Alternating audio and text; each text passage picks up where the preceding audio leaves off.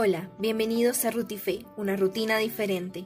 Mi nombre es Mafe, hago parte de la comunidad Jóvenes de Fe y los saludo desde Bogotá.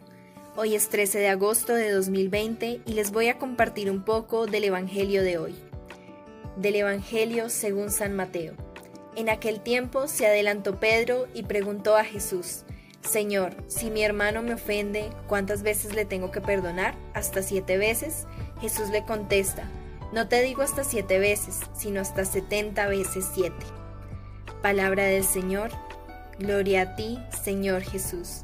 El Señor nos dice que la única medida para el perdón es perdonar sin medida. ¿Y por qué tenemos que perdonar?